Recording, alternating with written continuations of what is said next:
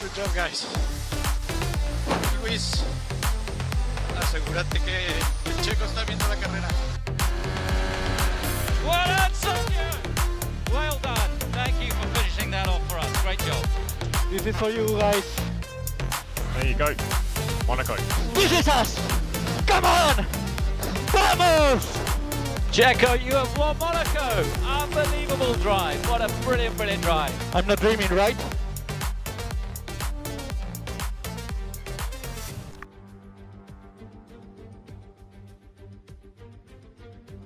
Hola a todos y bienvenidos a un nuevo episodio del Doctor F1.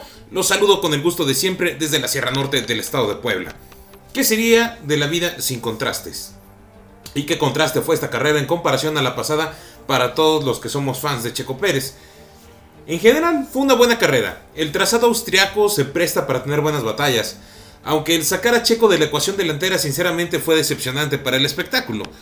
Nunca vamos a saber qué tan bien o mal iba a poder manejar él sus neumáticos y qué guerra iba a poder darle a los Ferraris y al propio Verstappen. Pero creo que la frase que mejor puede definir el fin de semana de Sergio en Austria es que a veces se gana, a veces se aprende.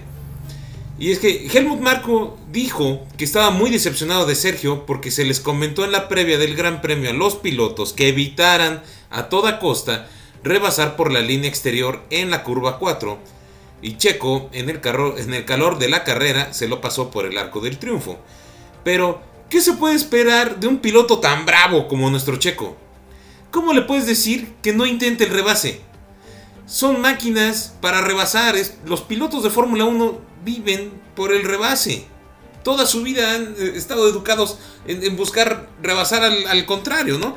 Entonces, pues, ¿cómo puedes esperar que no lo haga? Además, ¿saben? Todo eso sucede en fracciones de segundos. Son, son decisiones eh, increíblemente rápidas que, bueno, pues yo creo que lo último en lo que estaba pensando Sergio en ese momento eran las palabras de Don Pendejo, ¿no? De Helmut Marco.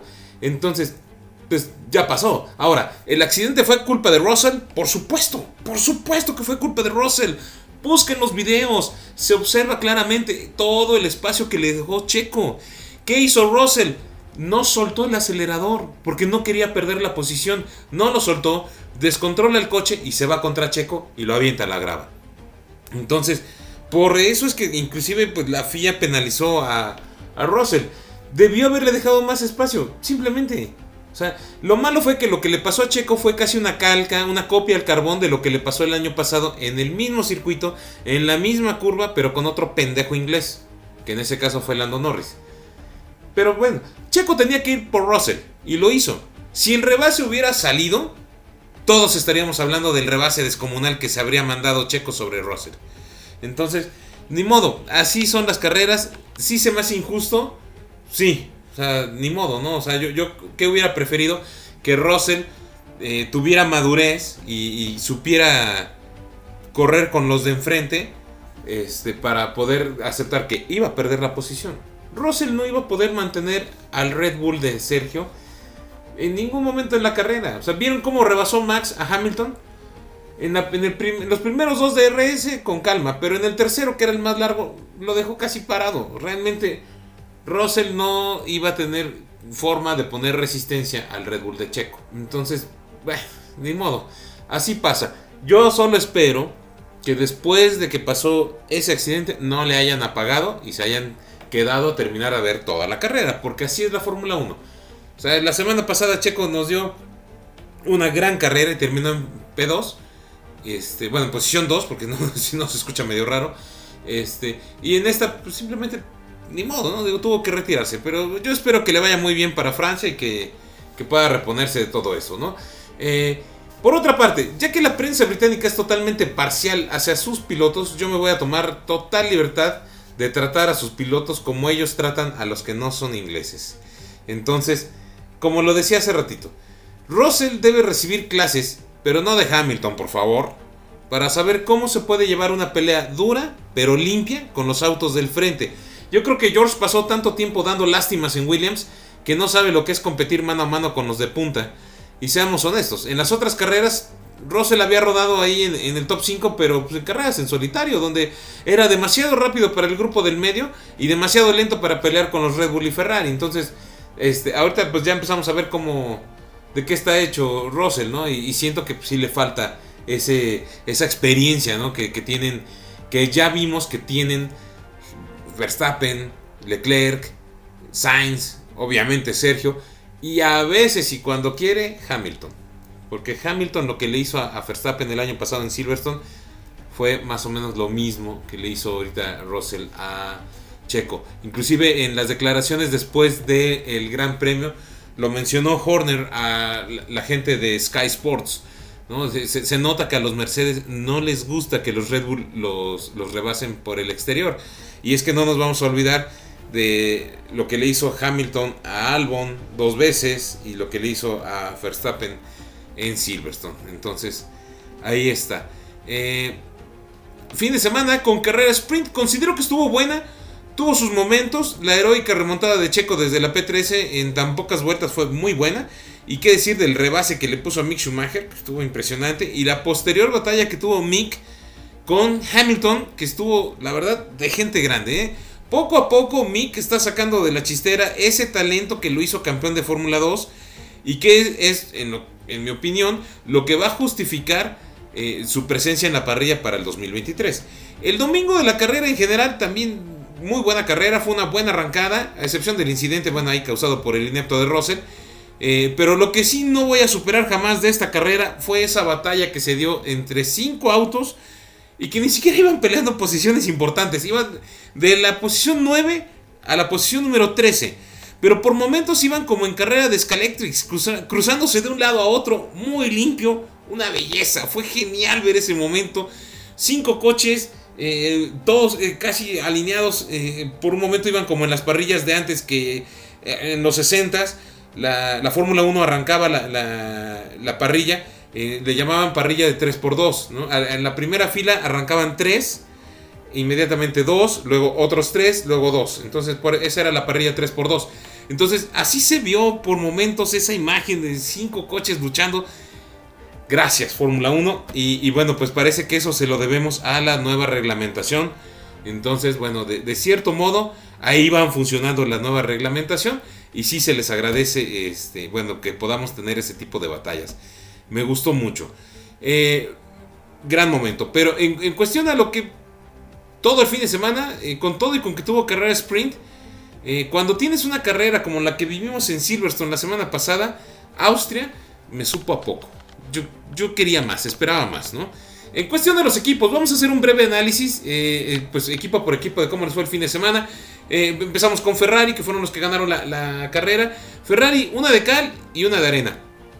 Por una parte, por fin lograron no destrozar el fin de semana de Charles y pudo obtener una victoria que desde Australia no sabía lo que era el escalón más alto del podio. Pero por otra parte, el motor de Sainz tronó como Pepita en comal y bueno, provocó una escena hasta cierto punto desesperante. Digo, no sé ustedes, pero cuando vi a Sainz, ya que se empezó a paniquear de que no llegaban los oficiales de la pista, que la verdad sí siento que tardaron demasiado en llegar, porque Sainz buscó una de esas vías de escape donde normalmente hay oficiales de pista y, y debieron haber salido más rápido. Entonces ya cuando lo vi que estaba medio paniqueado, que ya no sabía qué hacer, ¿no? Si detener el coche o escaparse del fuego y todo eso, yo creo que hasta yo este, me, estaba desesperando, ¿no? Viendo en la, tele lo que estaba sucediendo. Hasta que bueno, por fin llegaron los oficiales de pista, le pusieron una calza, pero sobre todo por ahí, este, chapó, ¿no? Al, que logró girarle la dirección al coche para que no terminara este, siendo un incendio andante ahí a media pista, ¿no? Ferrari ya vimos que trae un misil otra vez. No sé cómo lograron arreglarlo, pero lo arreglaron, ¿no? La situación del desgaste de los neumáticos que tanto los aquejó, por ejemplo en Imola y en Miami, este, hoy no, sufrieron de ello, ¿no? Y, lo que hicieron hoy, o el coche que, presentaron hoy, Max no tuvo ninguna oportunidad con Leclerc. Leclerc lo rebasó tres veces en una misma carrera. Y antes del episodio del motor de Sainz, Sainz venía con todo para devorarse al neerlandés, ¿no? O sea, y, y esto iba a terminar con un Ferrari 1-2. Eh, la verdad es que sí es lamentable para, para Carlos que se haya roto el motor, porque en lo que es la lucha interna, una diferencia que era de 12 puntos se volvió de 37.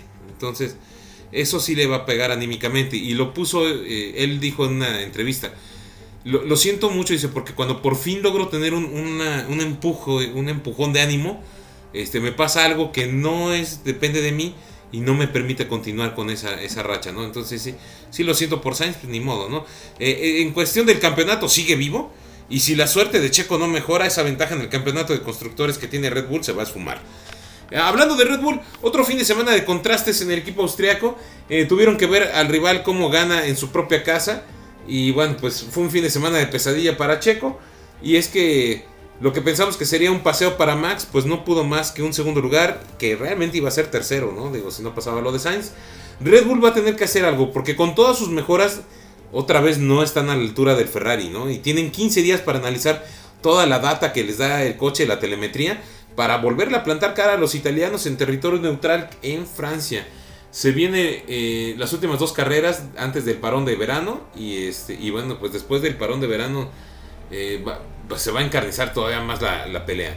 En cuestión de Mercedes, pues yo creo que Mercedes tuvo una calificación que nunca antes había visto, ¿no? Con sus dos coches teniendo despistes en la Q3, pero se nota que las ayudas que, que, que inventaron los de la FIA, ¿no? En su reglamento para que Mercedes, este, pues mejorara su rendimiento, pues funcionaron, ¿no? Porque definitivamente, pues ya están en tierra eh, para pelear, ¿no? Con los de enfrente, ya no están en tierra de nadie. Y aunque no los creo capaces todavía de competir por una victoria, pues ya están cerca. Lástima que ninguno de sus pilotos sepa contenerse cuando un- ve a un Red Bull rebasándolo por el exterior y les encante mandarlos a la Gaber, digo a la grava. Entonces, bueno, pues ahí va Mercedes, eh, tuvo un resultado, pues bueno, muy bueno, digamos, para ellos, ¿no? Digo, con esos dos abandonos, tercero y cuarto, pues, excelente fin de semana para Mercedes, que pues tal vez no lo merecía, pero pues hay que estar ahí, ¿no? Entonces lo lograron. Eh, McLaren, cuando más necesitaba McLaren obtener puntos con sus dos autos, se le apareció una rosa a Ricciardo en su monoplaza. Y bueno, pues entre que se esforzó y que hubo abandonos, logró McLaren volver a puntuar con ambos autos desde el Gran Premio de Azerbaiyán, que fue la última vez que lo habían logrado. Y bueno, pues no creo que se hayan recuperado, pero bueno, pues ahí están eh, en la lucha cuerpo a cuerpo po- contra Alpine, que es el otro equipo que sigue en la lucha por controlar el medio campo. Lástima que el coche de Alonso no arrancó en la carrera sprint, porque si no habría sido una mejor posición de salida para el asturiano en la carrera principal del domingo. Y la pelea por ese cuarto puesto del campeonato de constructores yo creo que habría dado justicia a los franceses que poco a poco han ido escalando en el campeonato y actualmente ya están empatados con McLaren en 81 puntos. Esa batalla se antoja para que cierre durísimo el, fin de semana, ¿no? Digo, el, fin de año. Entonces va, va a estar muy buena. Alfa Romeo, por fin pudo lidiar con sus problemas de fiabilidad Alfa, pero pues aunque por fin terminaron sus dos autos la carrera, se quedaron fuera de los puntos. Una carrera en el anonimato para el equipo de Hingwil, que bueno, pues lograron llegar al final, pero tenían muy poca velocidad en recta. A quienes les fue muy bien este fin de semana es a Haas, el equipo americano que hila dos carreras consecutivas con ambos autos en los puntos. Todavía están un poco, eh, pues, atrás, ¿no? De, Alfa Romeo, pero no es que sean inalcanzables los de Alfa. Y si las cosas siguen así, yo creo que sí se deben preocupar los de Alfa Romeo. Por fin parece que Mick se sacudió esa inseguridad que los múltiples incidentes al inicio del campeonato le propiciaron. Y parece ser que Haas por fin tiene dos pilotos. Primero eh, sufrieron muchísimo cuando tenían a Mazepin y a Schumacher, que ahí el único que parecía piloto era Schumacher. Y luego llega Magnussen y parece que Schumacher este, tomó el, el puesto de Mazepin. Entonces por fin parece que van a tener ahora sí dos pilotos para pelear por los puntos con los dos coches. Alfa Tauri tuvo una carrera sombría. Digo, si tu piloto líder, que es Gasly, se dedica a generar problemas y ganarse penalizaciones, es difícil que tu piloto con menos experiencia y poca tolerancia a la frustración logre echarse al equipo en la espalda. Además de que tuvieron una carencia de ritmo notoria el fin de semana, Alfa Tauri se está estancando y cada vez está más lejos de los americanos de Haas. Aston Martin, el equipo canadiense, no tiene para cuándo encontrarse a sí mismos. Ya copiaron a Mercedes, no funcionó. Ya copiaron a Red Bull y tampoco sirvió. Creo que el camino de Aston Martin debería ser desarrollar su vehículo con ingeniería propia y dejar de lado esas inspiraciones en otros equipos. Ni Stroll ni Vettel tuvieron buen fin de semana y es otra carrera con los bolsillos vacíos para el equipo canadiense. Y por último, Williams. Williams por fin pudo probar su paquete de mejoras. Eh, es otro que buscó inspiración en un equipo de punta. Y el Williams que hoy manejó Alex Albon, pues tiene cierta reminiscencia al Ferrari. ¿Se logró un avance? Sí. Nada significativo, ¿no? Digo, porque Albon terminó decimosegundo gracias a que hubo dos abandonos de pilotos de punta. Y Latifi, pues, abandonó. Por increíble que parezca, no fue por accidente, fue una situación mecánica. Y bueno, pues ya con este comentario, considero que es hora de pasar a las cuales del Doctor Fórmula 1. Inaugurando los abandonos nos encontramos a el orgullo de México, Sergio Checo Pérez, quien la verdad pues no dio pie con bola en todo el fin de semana. Calificó mal el viernes, en la sprint sí fue la estrella, pero para el domingo volvió a comerse la grava de la curva 4 y bueno pues terminó eh, retirándose. Austria es una cita que nomás no se le da al mexicano, con decirles que su mejor resultado aquí es P6 eh, dos veces con Force India y la del año pasado con Red Bull. Viene Francia, donde ya se, sabe lo que es subirse al podio, entonces esperemos que ahí se reponga. 6 de 10 para eh, buen checo. Otro abandono para Chokifi, eh, sin las piezas mejoría ¿no? en el Williams de Latifi, pues no fue ninguna sorpresa ver a Latifi pues estar este, luchando ¿no? contra sí mismo en el Red Bull Ring. Después de su, entre comillas, buen fin de semana en Silverstone, pues el piloto canadiense volvió a la realidad y se vio obligado a retirarse pronto por un problema mecánico. 5 puntos para Latifi. El último de los abandonos fue para el madrileño Carlos El Gravas Sainz. Después de las inyecciones de ánimo que fueron Canadá e Inglaterra, Sainz realmente fue un rival cercano para Leclerc y Verstappen durante todo el fin de semana en Austria. Estuvo a menos de una décima de la pole position el viernes, antes de darse en la madre bien chingón con ellos eh, en la sprint. Y bueno, pues estaba en camino de terminar segundo lugar hasta que su motor tronó y bueno, pues ni modo. 8 para Carlitos, no fue culpa del Gravas terminar fuera este fin. Lugar número 17 para Sebastian Vettel. Eh, realmente fue un, fin de semana eh, triste para Vettel, quien se clasificó último después de que le quitaran su tiempo eh, en la Q1 por lo de los límites de pista. El alemán giró a su ritmo en el sprint, lo que significa que terminó en decimoctavo. No es muy buen ritmo el que trae el Aston Martin. Al final tuvo una carrera sólida que se deshizo por el contacto con Gasly en la curva 4, que tampoco fue culpa de Vettel. Pero bueno, pues con eso aseguró terminar la carrera con daños en el piso. 5 para Sebastián, la ventaja es que ese es el número favorito de Vettel. Punto número 16, este puesto número 16, perdón, para el kamikaze Tsunoda. Yuki describió su gran premio como un fin de semana realmente difícil, con un problema subyacente que podría ser la causa de su problemático fin de semana. Eh, el piloto japonés estuvo cayendo en el orden clasificatorio e incluso eh, estuvo muy regañado por Alonso después de empujar al bicampeón sobre el césped. 5 para su noda y que digan que fue mucho. Puesto número 15 para Pedro Gaseoso. Y yo me pregunto, ¿y así quería el asiento en Red Bull? Un fin de semana asqueroso para Gasly en general. El francés estuvo involucrado en un accidente en la primera vuelta del sprint, que sí, bueno, eso no fue tanto su culpa, pero después recibió un par de penalizaciones por límites de pista en la carrera principal el domingo, antes de chocar con Vettel en la curva, eh, no creo si fue la curva 3 o la curva 4, pero lo cual resultó en otra penalización.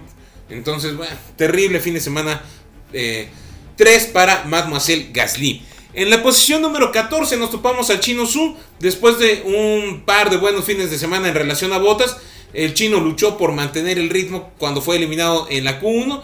Después de eso, eh, realmente no fue un factor en fin de semana. El Alfa Romeo pues estuvo menos competitivo que en otras carreras y este y bueno, pues no se pudo hacer gran cosa. 6 para el chino. Lance, el cejas de azotador Stroll terminó en posición 13 con una estrategia agresiva que por momentos pensé que iba a funcionar, pero bueno, terminó por primera vez delante de Vettel, lo cual yo creo que debe ser una victoria personal para el canadiense. Eh, realmente terminó delante de Vettel porque lo chocó Gasly, ¿no? Entonces tampoco es gran cosa para Stroll. 5 eh, para Stroll, realmente nunca fue competitivo en todo el fin de semana. Posición número 12 para Alex Albon. La actualización de Williams parece estar funcionando con, con Albon, que estuvo corriendo cómodamente en el medio campo en lo que fue la carrera principal. El piloto tailandés fue décimo tras la retirada de Sainz, pero no pudo defenderse de botas y de Alonso que venían con, mejor ritmo en la fase final de la carrera. 7 puntos para Albon. A las puertas de los puntos se quedó Valtteri Bottas comenzando desde el pit lane. Realmente fue una muy buena carrera si se ponen a pensar eh, que terminó decimoprimero, ¿no? Al final. Alfa Romeo carecía de velocidad en línea recta y un rendimiento absoluto, ¿no? Realmente no tenían, no tenían ritmo eh, en relación con Haas y Alpine. Bottas superó a Albon en las últimas vueltas antes de perder el décimo lugar entre Alonso, que venía cerrando el, Gran Premio como una bestia, ¿no? Eh, entonces, 7 puntos para el finés. Con el último puntito repartido el domingo nos topamos a Fernando Alonso, quien realmente no corrió con suerte este fin de semana ya que un problema con el motor hizo que no pudiera competir en la sprint, comenzando desde el final de la parrilla. Alonso subió en el orden eh, clasificador con Alpine, bueno pues se estuvo viendo competitivo ¿no? en, en Estiria. Eh, eh, con el Virtual Safety Car que se desplegó en la vuelta número 57, Alonso hizo una segunda parada por medio, se reincorporó en noveno lugar y luego tuvo que volver a regresar porque le iban a hacer un... Le, pusieron mal una rueda y provocaron lo que se conoce como unsafe release y lo iban a penalizar. Entonces, bueno, regresó otra vez a boxes y quedó en decimocuarto. Entonces cerró el Gran Premio impresionante y regresó hasta el puesto número 10. Muy buena carrera para Alonso, pero sí es una oportunidad perdida porque de no haber sido por, por esas cosas que no fueron su culpa, habría terminado mínimo en sexto lugar el asturiano. 8 puntos para eh, buen Alonso. Posición número 9, por fin para Richardo, quien regresó a los puntos después de una gran racha de malos resultados y que se sigue luchando él contra el propio McLaren, ¿no? Este, no, no le queda este coche. Entonces, bueno, pues sí le ha costado mucho trabajo porque a pesar de que Norris estaba usando un motor más viejo que el de Richardo, Daniel no tuvo ritmo para competir con Lando durante todo el Gran Premio mucho trabajo para hacer para el australiano, que bueno, por lo menos sumó puntos y se lleva un 7 de calificación. Posición número 8 para Magnussen. Haas disfrutó de su mejor resultado de la temporada con un sexto y octavo lugar en Austria. Magnussen tenía ventaja sobre Schumacher en la calificación y el sprint, pero quedó eh, pues sí acorralado en el Gran Premio del domingo. El danés tuvo que dejar pasar este, a Schumacher sin problemas porque Después se reportó que tiene un problema ahí en la unidad de potencia y pues, pues no pudo hacer algo más. 8 para el nórdico. Posición número 7, de manera increíble para Lando Norris, quien la verdad es que continúa sacando el máximo provecho de su McLaren. Superó en calificación y rendimiento a Richardo otra vez. Incluso con un motor más antiguo y la falta de práctica en la FP1, Norris subió en el orden clasificador antes de adelantar a Magnussen al final para terminar séptimo. Buena conducción a pesar de la penalización de 5 segundos que tuvo por los track limits. 8 para Norris. Posición número 6 para Mick Schumacher, quien además de todo fue el piloto del día para los fans. Disfrutó de su mejor fin de semana como piloto de Fórmula 1 hasta la fecha, con una muy decente actuación el domingo. No se le da una mejor calificación porque su coequipero lo superó en calificación y en sprint, donde lo dejó fuera de los puntos. Eh, a pesar de que Schumacher dice que era más rápido que Magnussen. Aún así estuvo muy bien el día de, la carrera de domingo para terminar sexto. El mejor resultado de su carrera. Y bueno, pues ahora sí parece que Mick retomó el camino eh, para asegurar su asiento en 2023. 8 para Schumacher. En posición número 5 nos encontramos a Esteban Ocon, un fin de semana perfecto para Ocon dentro de lo que se puede hacer con un Alpine. El francés extrajo el máximo rendimiento de su auto para asegurarse el quinto puesto en la quali. Su buen nivel de desempeño continuó durante el resto del fin de semana y se aseguró el quinto lugar el domingo en el Gran Premio. Un fin de semana importante para Ocon después de la gran eh, forma ¿no? que trae Alonso recientemente. Ganarle estuvo bien para él. 9 para Ocon, que aunque me cae de la chingada, pues tuvo un, buen fin de semana. Posición número 4 para Russell y así como la prensa británica le dio un 6 a Checo cuando remontó en Silverstone entonces, para mí, el cuarto lugar de Russell merece un 3 y que se va de la chingada el güey. Posición número 3 para Hamilton. Excelente fin de semana. Eh, empezó pésimo y terminó con un podio caído del cielo.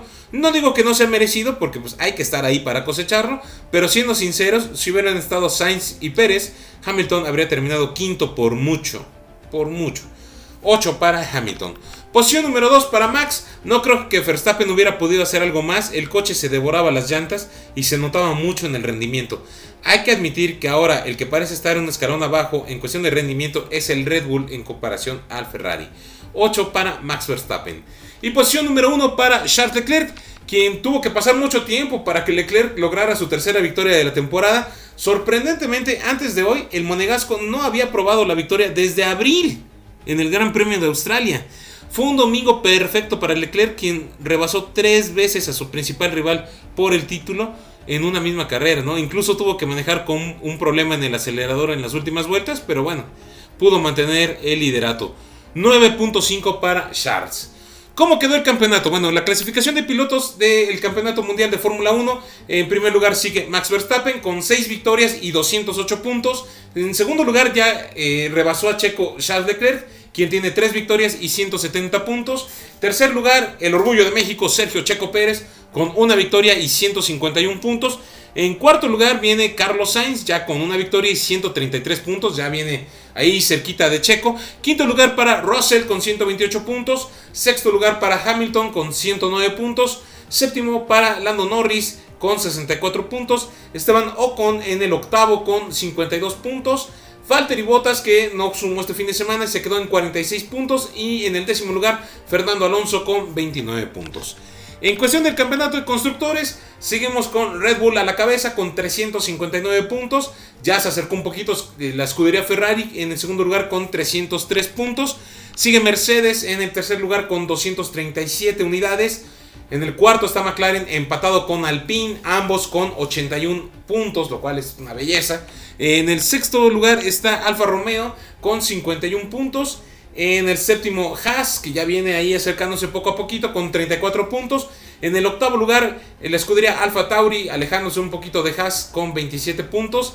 Luego en el noveno, Aston Martin con 18. Y por último, Williams con 3 puntitos. La próxima cita del campeonato es el fin de semana del 22 al 24 de julio en el circuito Paul Ricard en Francia. De buenos recuerdos para Red Bull y también para Checo, ahí con ese doble podio el año pasado.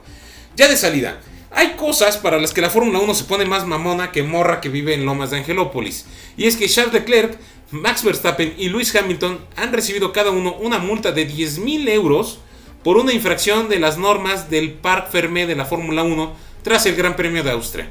¿Qué hicieron? Llevaron a sus fisioterapeutas con ellos dentro del Parc Fermé. Digo, la regla es clara que dice que deben esperar afuera, pero hay 10.000 euros por ello. Lo bueno es que tienen salarios estratosféricos y 10 mil euros es como, como 10 pesitos para nosotros, ¿verdad? Pero de todas maneras se me hace una jalada. Y si eso no se les hace mucho, esperen escuchar lo que le cobraron a Betel.